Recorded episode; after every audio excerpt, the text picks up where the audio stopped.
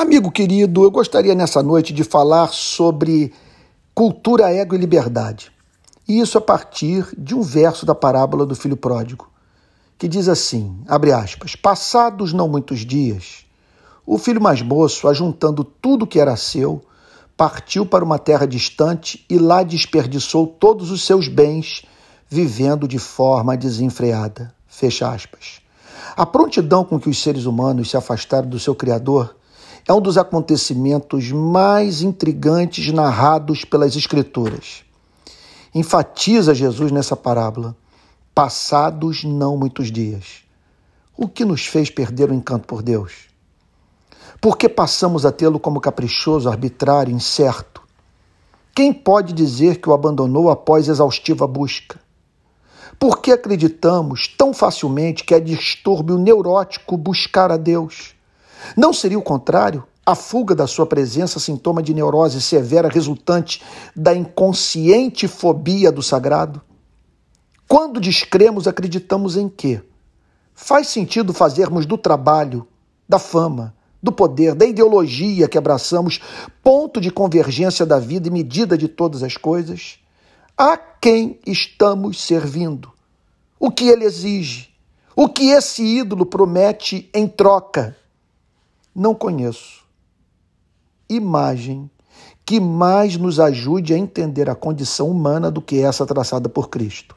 Partiu para uma terra distante. Estamos longe de casa. Partimos de onde jamais deveríamos ter saído. Tomamos decisão pior do que tomaríamos caso saíssemos do nosso planeta para morar em Marte.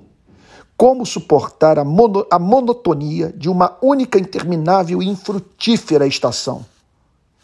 O homem afirma-se como livre, deseja ser livre e luta pela sua liberdade.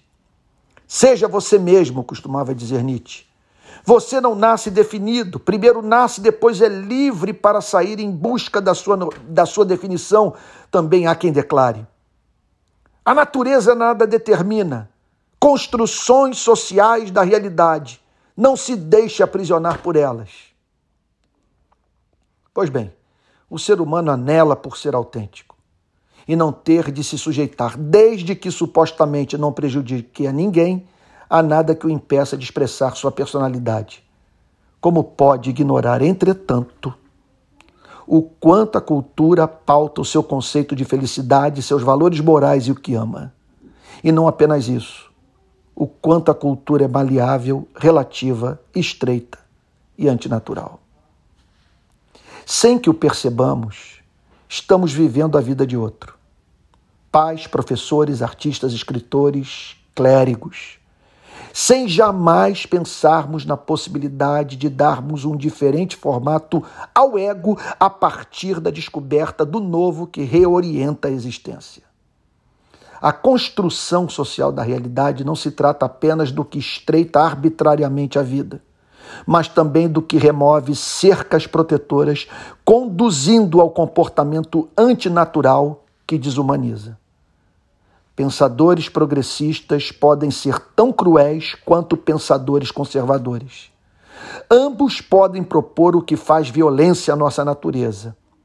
Cercas podem aprisionar cercas podem proteger.